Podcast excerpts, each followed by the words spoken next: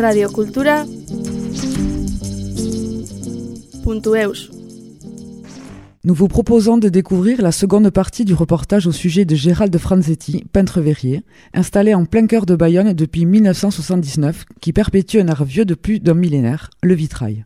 Dans cette deuxième partie, découvrez comment Gérald Franzetti transmet le flambeau à sa fille, Pauline, restaure les vitraux d'antan, mais en crée également de nouveaux.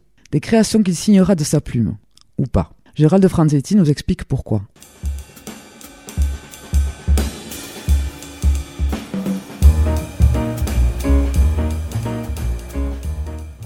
Il faut que la lumière passe à travers le vitrail, c'est ça qui le fait vibrer. Un vitrail, ça sert à rêver.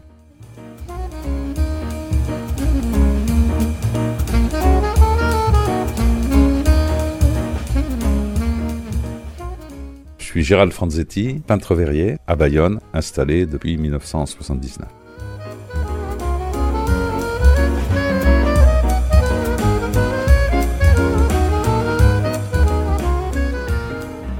En matière de création de vitraux, il s'agit principalement de particuliers. La majorité des gens sont des gens quand même qui ont des pouvoirs d'achat assez conséquents. Quoique j'ai fait des vitraux pour des chauffeurs de bus, hein, avec un échelonnement, dire bon vous me payez en trois fois, il euh, n'y a pas de problème. Des gens qui voulaient absolument. J'ai quand même une belle clientèle particulière. La création en édifice, il n'y a pas grand-chose. On fait surtout de l'entretien. Après, quand il y a des marchés de création, maintenant c'est systématique pratiquement. Il faut faire un groupe avec un artiste on est d'abord retenu par rapport à l'artiste. Alors évidemment, si moi je présente un artiste local contre un artiste contemporain de renom, Franzetti, il part aux oubliettes. C'est arrivé.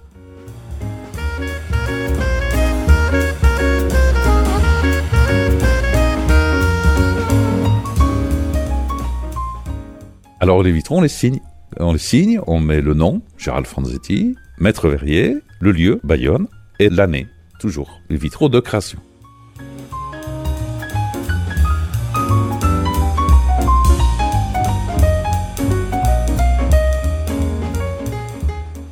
Pour qu'un vitrail, d'abord, rencontre de la clientèle, pour un petit peu cerner le besoin et le goût de la clientèle, parce que c'est important. Je dis souvent à mes clients, mon deal, c'est que quand je mets le vitrail chez vous, vous avez un sourire parce que j'ai bien compris dans quelle direction vous souhaitiez que je travaille, même si j'ai ma propre expression. Après, je fais une maquette au client, au dixième, aquarellé.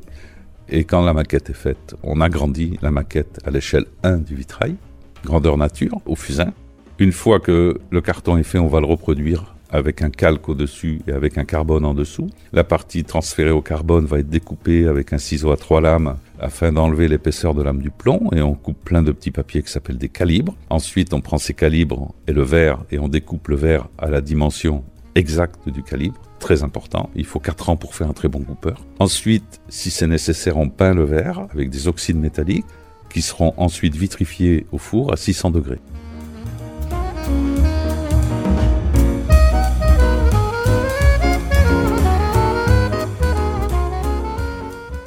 Une fois vitrifié au four, on va faire le montage en plomb, c'est-à-dire qu'on va mettre autour de chaque pièce de verre du plomb. Une fois que le montage est fait, on va souder la face où on a travaillé, on va retourner le vitrail, on va contre-souder.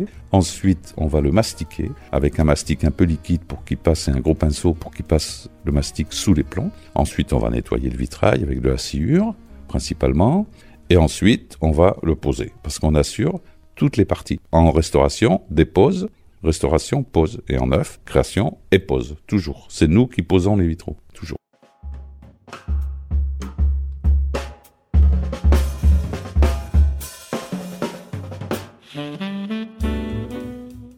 Il faut que la lumière passe à travers le vitrail, c'est ça qui le fait vibrer. Un vitrail, ça sert à rêver. C'est pas toujours simple parce que j'explique à mes clients, le vitrail que je veux vous faire, que vous me demandez, il faut que quand on rentre dans l'endroit où il se trouve, il vous agresse pas. Ça veut dire qu'il doit faire partie de l'ambiance de votre pièce. Et quand vous vous mettez dans votre fauteuil, vous faites le tour de votre maison, de vos tableaux, et à un moment, vous posez le regard sur votre vitrail, et ça vous apaise. Donc là, c'est gagné. Il faut pas que le vitrail vienne en avant quand vous rentrez dans la pièce. C'est arrivé une fois, d'ailleurs, je me souviens très bien, dans les Landes, elle voulait des vitraux extrêmement puissants en couleur. Je lui ai dit, écoutez madame, moi je travaillerai des tons un peu en dessous parce que ça va vous agresser en permanence. En plus, ils sont proches l'un de l'autre.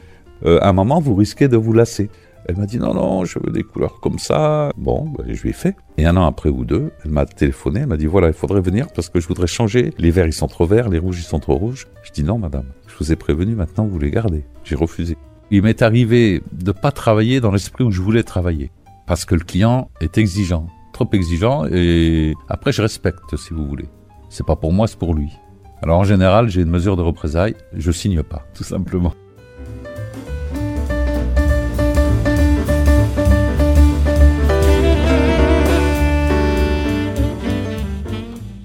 L'endroit de l'atelier s'appelle Passage Jules Montméjean. L'atelier Montméjean a été le plus gros atelier français de vitraux. Quand le quartier a un peu changé, qu'ils ont démoli le garage Harry euh, Sandy, ils ont modifié l'aspect du quartier. En fait, mon entrée, qui était rue Etcheverry, a été déplacée à l'arrière de la maison et donne sur une place, en fait, qui est un passage. C'est une servitude de passage, qui n'avait pas de nom.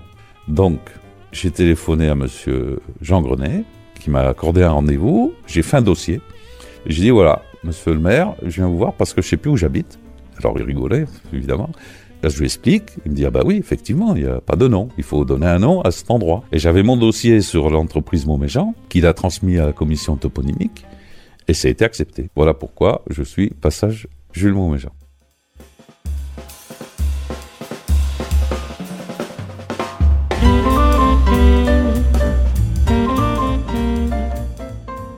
Jules Montméjean est né à Bayonne-Saint-Esprit. C'est le fondateur de l'atelier. Ses parents étaient peintres décorateurs sur faïence à la faïencerie de Saint-Esprit, en haut de la rue Maubec. L'atelier Montméjean, qui a employé jusqu'à 300 personnes, sur Andaille Maison Mère, Paris, rue Blésio, Saint-Sébastien, Madrid, Barcelone, Casablanca. Ça n'a pas duré, Casablanca. Et ça a été un des plus gros ateliers français. Pierre Jules, et pour information, a fait une partie de son apprentissage à Nancy, aux ateliers Benoît, où j'ai passé les épreuves du CAP, parce que quand j'ai passé mon CAP, il n'y avait pas de CFA. On passait le CAP dans la ville où il y avait le plus de candidats.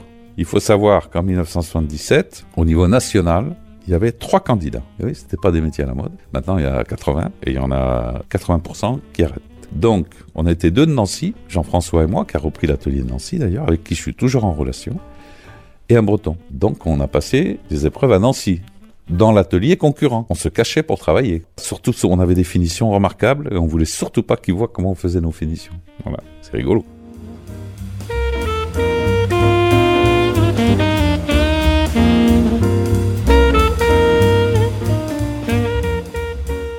Il y a eu un atelier qu'on oublie de nommer souvent, c'est l'atelier d'Agran à Bayonne. Après Dagran, c'est Franzetti. C'était au début du 20e parce qu'après il est parti lui à Bordeaux. Mais on trouve encore des vitraux signés d'Agrand.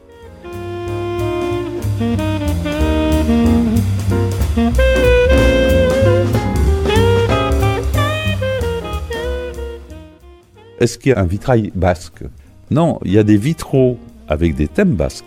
J'ai fait d'après des tableaux pour un promoteur pour son bureau. Il m'a demandé de faire en vitrail des tableaux c'est pas des reproductions parce qu'on est obligé de modifier, de thèmes basques, parce que c'est vraiment, il a une très belle collection de tableaux basques et c'est sympa. Le premier vitrail fait 2 mètres par 2 et le second il fait 3 mètres par 2. C'est vraiment très gros. Et donc on trouve des très belles expressions basques de la vie du Pays basque en vitrail, comme on le trouve en peinture, hein, parce que c'est une expression artistique qui convient dans bien des domaines.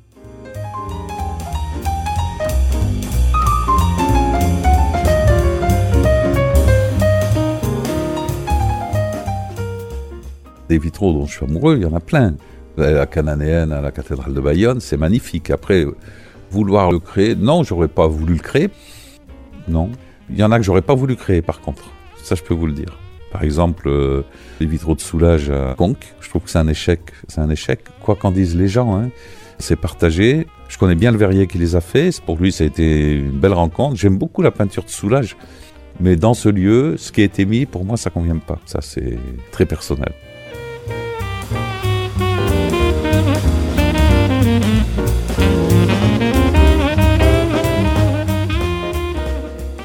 J'ai trois enfants.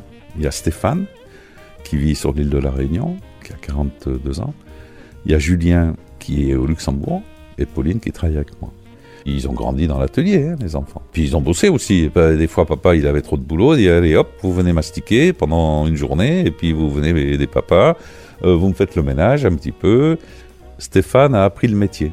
Il m'a dit, papa, j'aimerais apprendre le métier. Alors comme c'est un garçon qui a du caractère, j'ai dit, il n'y a pas de souci, tu vas aller apprendre à Bordeaux, chez mon confrère, avec qui je m'entends remarquablement. Stéphane a appris son métier à Bordeaux, il a eu son CAP. Il a souhaité arrêter le métier, c'est son choix. Il travaille quand même dans le bâtiment, donc il reste dans un certain esprit.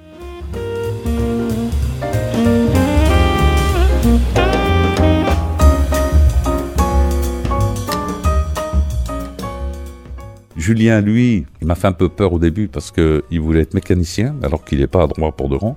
J'ai pu le faire rentrer au lycée hôtelier de Biarritz. Au bout d'un an, il m'a dit Papa, je vais arrêter le lycée hôtelier, je vais faire un apprentissage. Je me souviens très bien ce que je lui ai répondu. Je lui ai dit Quoi Tu vas aller faire apprenti serveur dans un routier? Il me dit Non, papa, je suis admis à l'hôtel du Palais. Bon, je dis D'accord, je dis plus rien. Julien a fait donc son apprentissage à l'hôtel du Palais au service. Il a été médaille d'or meilleur apprenti de France. Il s'est tourné vers l'œnologie. Il est d'ailleurs allé travailler chez Etchemaïté à Laro avec Pierre en cuisine, son frère en salle qui était sommelier. Donc il lui a mis le pied à l'étrier, Martin. Ça l'a lancé. Et maintenant il travaille au Luxembourg. Il est responsable d'un magasin. C'est une très belle affaire.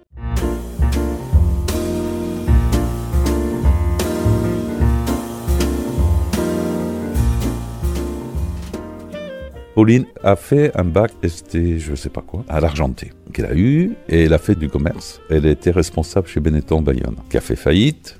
Et alors après, elle a été bossée. Elle a toujours bossé. Elle était à Dancharia pour vendre des fringues. Puis un jour, elle m'a dit, papa, j'en ai marre. Bon, j'ai appelé Stéphane, mon frère aîné, pour lui demander si je pouvais apprendre le métier, si ça l'embêtait pas. Stéphane a dit, oui, oui, mais surtout, euh, te prive pas. Donc je l'ai pris comme apprenti. Elle a eu 18 et demi au CAP. Elle travaille avec moi depuis 8 ans. Elle est hyper à droite, Pauline. Je lui montre, elle comprend tout de suite. C'est un vrai bonheur. elle prendra donc la succession. Je vais lui céder l'entreprise. Je vais lui donner l'entreprise même. Parce qu'on peut faire donation.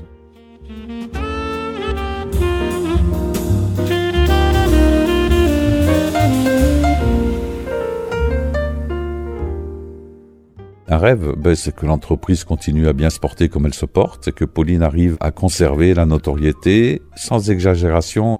J'ai un ego qui est très mesuré, mais qu'elle puisse garder euh, la qualité qu'elle a, cette entreprise, et conserver un joli carnet de commandes comme on a. Voilà, moi, mon rêve, ce serait ça. C'est important parce qu'on fait partie des meilleures entreprises françaises, et je veux pas que ça s'arrête, quoi. C'est dommage. Je suis très pointilleux sur la qualité du travail. Très, très pointilleux. C'est pour ça qu'on a une belle renommée aussi.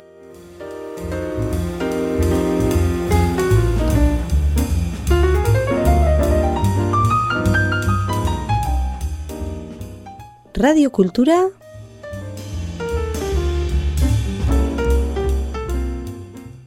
tu.